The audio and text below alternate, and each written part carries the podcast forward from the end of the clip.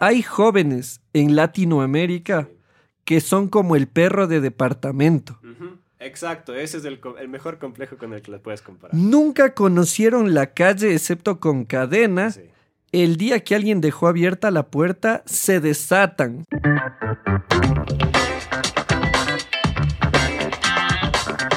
Soy Jimmy Zarango, tengo 32 años, soy ecuatoriano, he tenido la oportunidad de vivir en Argentina y en mi país natal y una de las cosas que más me llama la atención es mirar el temor que tiene la gente a llegar al tercer piso. Y yo soy Samuel Melo, tengo 27 años, soy nacido en Finlandia, he vivido en Ecuador y a veces como finlandés pienso que quizás los ecuatorianos y la cultura latina ¿Comienza su vida adulta demasiado tarde? ¿O será que los finlandeses comienzan demasiado temprano? Este podcast se trata de desmitificar la llegada al tercer piso. Queremos darte la mayor cantidad de información posible para que puedas construir un panorama real de lo que te espera. Bienvenidos al Club de los 30. Un podcast desde el tercer piso. Hola gente, bienvenidos al episodio número 8 del Club de los 30, un podcast desde el tercer piso, aunque como siempre dice el Samu, él lo hace desde las gradas previas. Sí, es cuando ya está a punto de pasar del número 2 al número 3 en el ascensor y va a sonar... Y, y, yo estoy en cambio ya fuera del ascensor. ¿A qué hora llega el Samu? ¿A qué hora llega el Samu? En este podcast nosotros te brindamos herramientas, información sobre lo que es llegar al tercer piso, porque hay mucha mala prensa sobre ser treintañero y no es tan cierto todo lo que te dicen y hay muchas cosas en cambio que no te mencionaron en las que a nosotros nos encantaría aportar. Y hoy iniciamos una serie de episodios, una serie corta de episodios en las que vamos a hablar sobre vivir solo. Y hoy vamos a tratar un par de aspectos clave, más que decirte, búscate este departamento, cómprate esta casa, no, vamos a hablar de temas mucho más profundos, que es el tema de la cultura, el tema de las finanzas.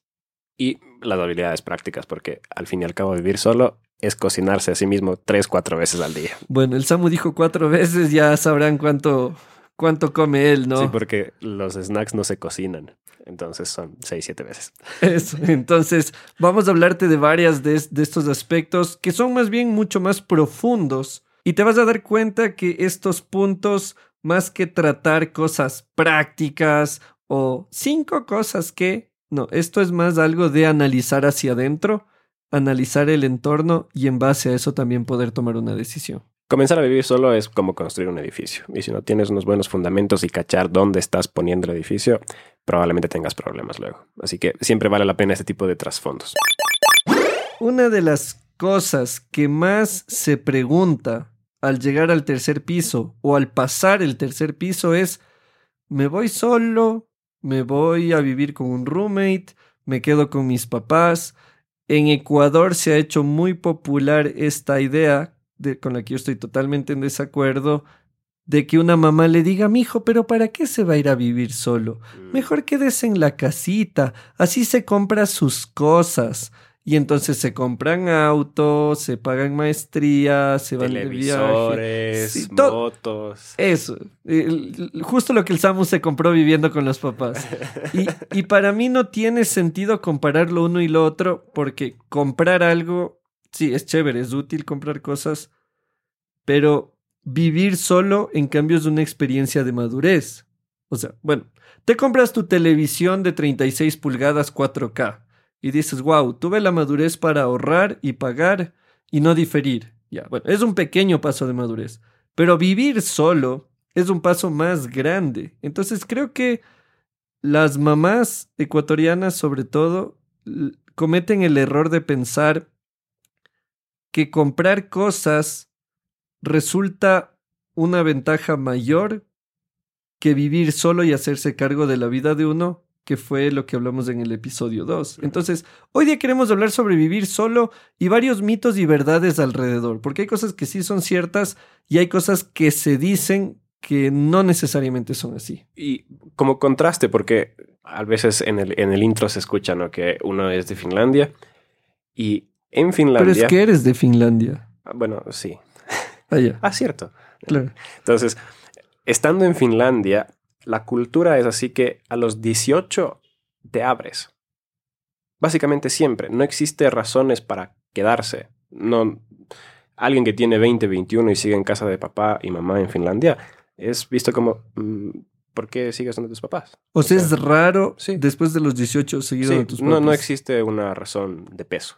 Aquí, no, pues una mamá ecuatoriana Exacto. oye eso Claro. y, y, y se, le, se le raya las ollas. Exacto, exacto. No, mi hijo, ¿y ahora qué va a comer? de un país así a estar acá, donde me acuerdo que una vez salía con el carro a las cuarto para las seis de la mañana y pasando por una calle principal, vi a un padre en su pijama todavía, con sus pantuflitas, esperando con su hijo de probablemente 23, 24 años, ahí en la vereda por el bus, y alcanzo a ver justo como llega el bus y se despiden. Entonces el papá le da una mucha en la frente a su hijo de 23, 24 en plena vereda y lo manda a la universidad o a donde quiera que se haya ido.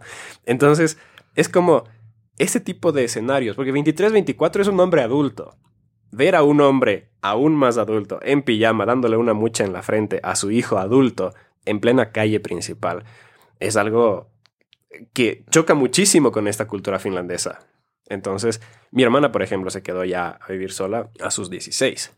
Entonces, yo sí creo que hay algunos factores principales que se me ocurren así primerito y voy a, voy a por ahí. Por un lado está el tema económico.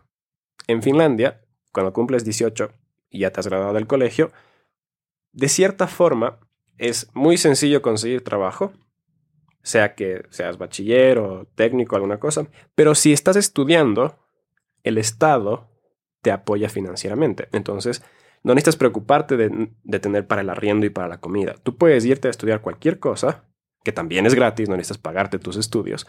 Entonces, la universidad es gratis y te dan para el arriendo y para la comida. Entonces... Oye, ahí yo tengo una pregunta.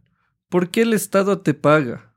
Para que te dediques a estudiar. Sí, para que no tengas que preocuparte de, de poder estudiar o no. Entonces, por un lado está el financiero. Aquí, en Ecuador en específico, es muy complicado que alguien graduándose del colegio pueda conseguir así nomás un trabajo con el que pueda cubrirse su arriendo, su alimentación, su transporte, eh, vestimenta y aparte cubrirse los estudios. Además que los horarios en el Ecuador no están hechos para estudiar y trabajar a la vez. Sí, no, para nada, para nada. Entonces, ese lado financiero es un enorme uh, stop. Es como que es muy complicado. Por eso es que más suele suceder después de la universidad que la, los chicos salen a vivir solos. O si es que ya deciden casarse. Claro. Entonces. Que en Ecuador también de una vez. Hoy día voy a sacar todas las frustraciones de ser ecuatoriano. En Ecuador hay una idea uh -huh. en la que tú te vas de tu casa sí. cuando te casas. Eso. Y con la que estoy en total desacuerdo. Mi hija, usted no se va de aquí si no es vestida de blanco. Uh -huh. Encima ya te eligieron hasta el color. Sí. Entonces, sí. Si querías vestirte, si querías casarte de celeste, fregado. No, de negro. Eh, es, es, no te dejan casar. Entonces, hay un. Pero hay un tema cultural también. Es que a eso probablemente voy. Entonces, por un lado está el aspecto financiero, que yo sí diría que un chico de 19 años finlandés que está viviendo solo, apoyado por el Estado, todavía no es financieramente independiente cosa que podría ser un chico ecuatoriano de 19 que está viviendo solo y trabajando, sí podría ser financieramente independiente. Y considero que es más valioso esa independencia financiera. Pero, como sea, ya tienes la responsabilidad de hacerte cargo tú de todo a los 18 allá. Entonces, ese, ese choque cultural sí existe, sí existe en lugares, amigos, donde la gente se hace adulto no solamente en la cédula, sino también ya tiene que comenzar a enfrentarse a las cosas. Ok, entonces el primer aspecto es el financiero. ¿Cuál sería el segundo aspecto a considerar? Pienso que es un aspecto de habilidades.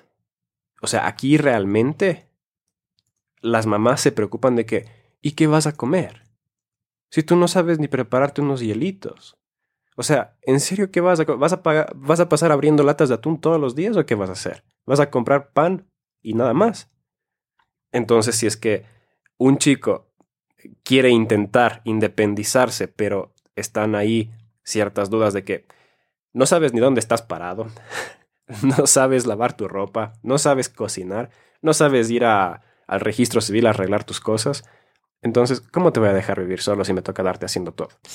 Y es cierto, o sea, en una sociedad como la nuestra, sí es un poco más complicado eh, lidiar con temas que son, por ejemplo, con el Estado, con el municipio. Ah, no es tan intuitivo como en otros lados donde está mejor manejado. Y por tercero, creo que existe una gran barrera justamente con el temor de los padres con el libertinaje. O sea, realmente no confían para nada en sus hijos de que puedan manejarse a sí mismos si es que están solos, si es que no están ellos supervisando. Ahora, ahí eso tiene raíz para mí nuevamente en un tema cultural. Si tú a tu hijo no le fuiste dando responsabilidades y privilegios desde Wambra, como decimos en el Ecuador, que en otras palabras vendría a ser desde, desde pibe. En Argentina, ¿sabes que dicen pendejo? Sí. El pendejito. No, cuando yo era pendejo. ¿Quieres saber por qué es? Porque pendejo significa bello público. ¿Serio? Es como un bello chiquito, ajá. Ah. claro, entonces yo recuerdo irles a mis amigos argentinos que me decían, no, cuando yo era pendejo, ni sé qué. Y yo pensaba en el significado ecuatoriano y decía, yo sigo siendo pendejo hasta ahora, porque para nosotros pendejo, en cambio es... Es un insultazo. Sí, como es... tontísimo. Es eso, es como un tonto, pero con esteroides. Sí, es medio... tonto. Ajá, entonces... si a tu hijo no le fuiste dando privilegios y responsabilidades, el momento en el que tiene el chance de salir por la puerta es, Es como el... o sea, perdón por lo que voy a decir, pero hay jóvenes en Latinoamérica que son como el perro de departamento. Exacto, ese es el, mejor complejo con el que les puedes comparar. Nunca conocieron la calle excepto con cadena. El día que alguien dejó abierta la puerta, se desatan. Se desatan y el error nuestro es decir, ay, perro tonto, y, envuelves el periódico, y cómo te fuiste a preñar, y bla, bla, y al otro perro vos, cómo fuiste a ni sé qué, a embarrarte de caca en el parque, y pa, pa, pa, y no se dan cuenta que la culpa no es del perro. El perro lo que está haciendo es ser perro. Probando las mieles de la libertad. Claro. Entonces, si vos a un hijo, bueno, en este caso estamos hablando con gente de nuestra edad, si a vos tus papás nunca te soltaron más de un metro de cadena, como en el ejemplo del perro de departamento, ni bien uno ve una puerta abierta o una ventana abierta, se vuelve loco. Y, creo yo que el error que comete el adulto promedio, es decir, estos jóvenes de hoy que, bla, bla, bla, bla, bla, los jóvenes de hoy sí tienen responsabilidad de varias cosas. O sea, si le voy a hacer, de hecho, aquí, amigo, un, un mensaje a la conciencia. Los licores se beben puros.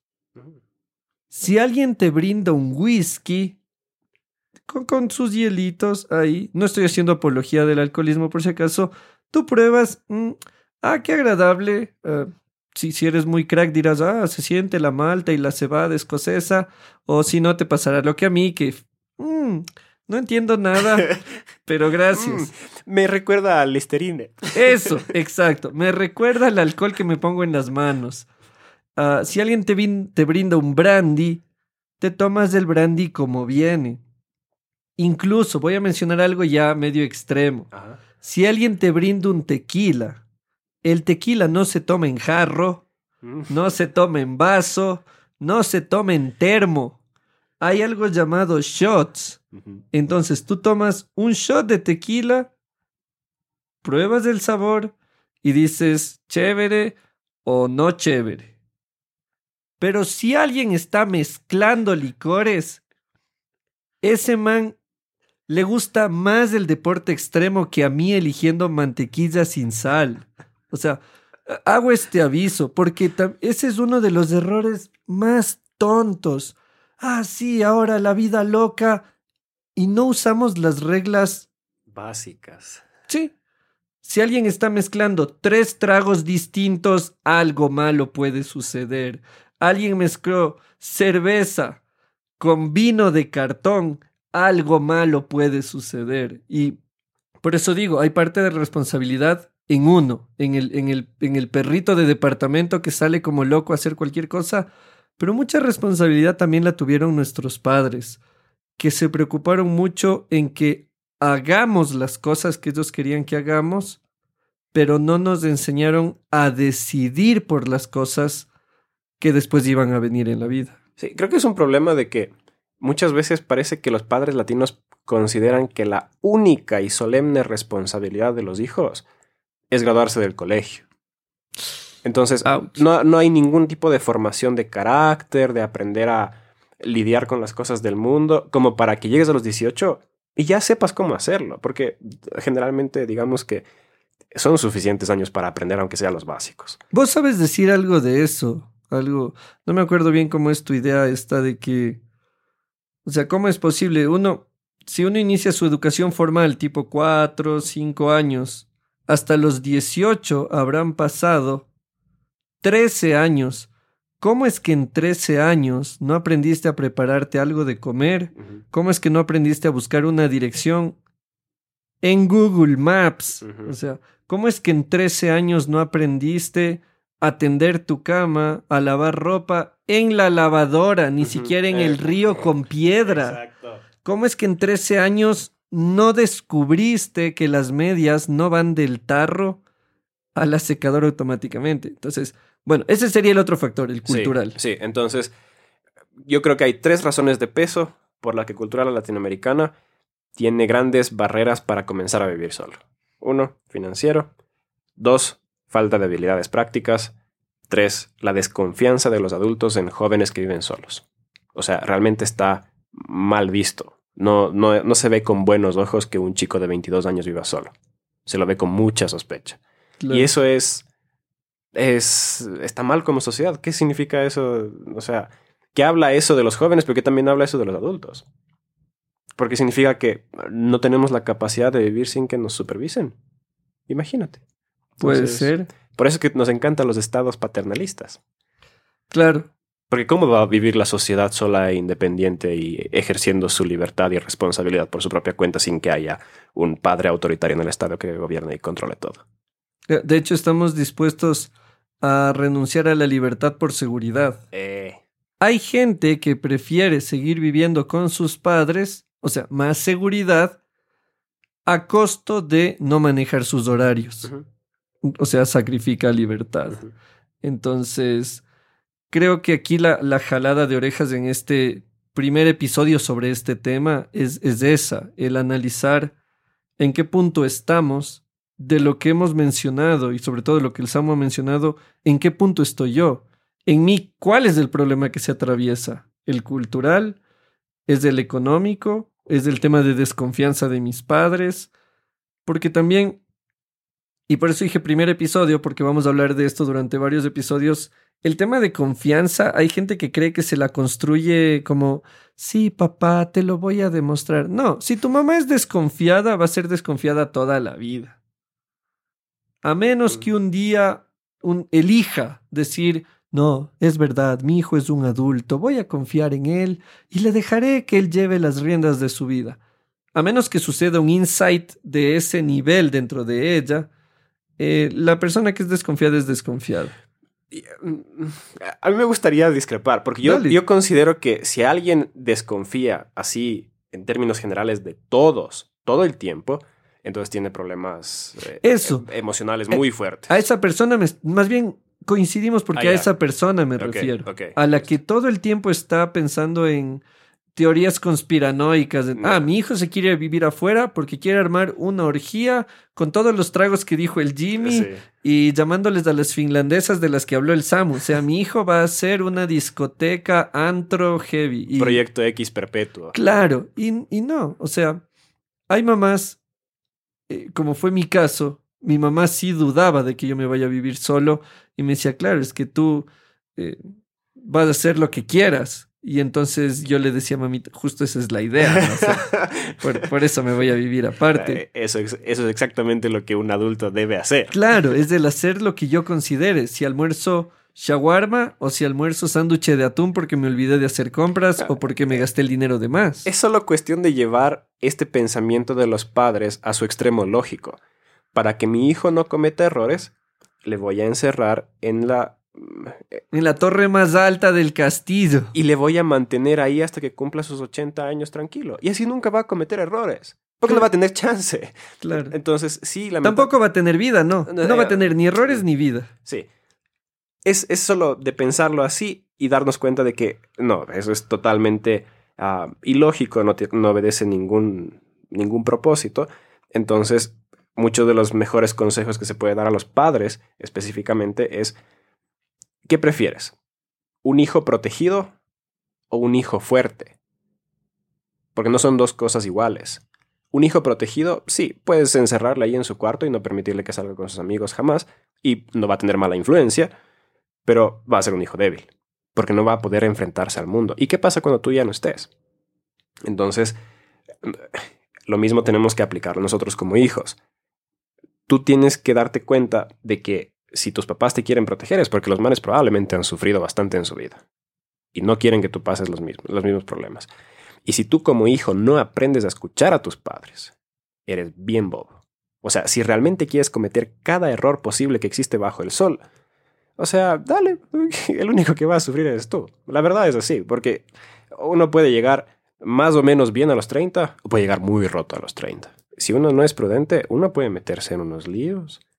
Por ejemplo, sales a vivir solo y de repente te comienza a comer la ambición por plata rápida y tienes ahí un pana en la universidad que te dice que, bueno, si quieres ofrece un poco de, este, de esta merca, ¿no es cierto? Un poco de marihuana por aquí, luego comienza a vender un poco de cocaína. Y por querer un poco de plata rápido, a los dos años estás preso. ¿Qué pasó? Fregado. O sea, fregado el resto de tu vida. O digamos que no te vas preso. Digamos que eres muy inteligente con el tráfico. Eres un genio. Pero no descubriste cuál es la manera de trabajar en la cual te ganas tu dinero honestamente y se te friega algo en la cabeza en la que dices, no, siempre que quiera conseguir algo tiene que ser así de rápido, porque si demora más de... Si en una semana no consigo mil dólares, soy una desgracia. O sea, hay varias cosas que se pueden atrofiar si uno no camina adecuadamente. Exacto. Uno tiene que aprender a realmente enfrentarse al mundo escuchando los mejores consejos posibles. Y eso incluye escuchar consejos de gente como Panasiuk en temas de dinero, pero también escuchar a tus padres en cuanto a cómo vivir tu vida. Porque si alguien te conoce y te puede dar consejos que te van a servir, son tus papás. Obviamente, cuando ya eres adulto y comienzas a conocer a otros adultos, te das cuenta un poco de cuáles son las tendencias de tus padres y también puedes mm, discriminar, ah, hacer un poco de contrapeso de dónde, eh, dónde ellos son muy buenos y donde les falta un poco. Entonces, todo esto es algo que no puedes aprender si estás ahí metido en la torre donde estás siendo protegido. Y como te das cuenta, en este primer episodio sobre vivir solo, eh, hemos abordado estos tres aspectos, el tema financiero, el tema cultural y el tema de confianza, más bien desconfianza, que puede presentarse al momento de vivir solo. Y vamos a seguir hablando aquí en el Club de los 30, en, otros episodios sobre esto, así que métele cabeza a lo que hemos conversado hoy. Eh, sabemos que ha sido, o sea, a pesar de, ser un episodio que va, conversa, conversa, diálogo, es, es pesado. Contundente. Es contundente. Como las cosas de calidad. Eso, eso, es como, como comprar algo de plástico y algo de de metal y dices, híjole, entonces Sabemos que hay cosas para pensar, hay cosas para considerar. Y si tú crees que este episodio debería escucharlo tu mamá o tu papá, bueno, no nos responsabilizamos por lo que pueda suceder, pero sí. Pero ya somos adultos y podemos decir las cosas sin temor a que los papás de otros nos vengan a estar regañando. Exacto, así que mi señora linda y mi, mi don, como decimos, mi don que nos esté escuchando hoy, este episodio lo hemos hecho porque queremos empezar a hablar de un tema que es necesario tratar. Y como dijo el Samu, o nos encerramos en la torre y no tenemos vida ni errores, o preparamos a la gente para el camino. Métele cabeza a lo que hemos conversado hoy y nos encontramos en nuestro próximo episodio del Club de los 30. Un podcast desde el tercer piso. El Club de los 30, un podcast original producido desde Ecuador para el mundo. Escúchanos en Spotify, Google Podcast, Apple Podcast y en el clubdelos30.com.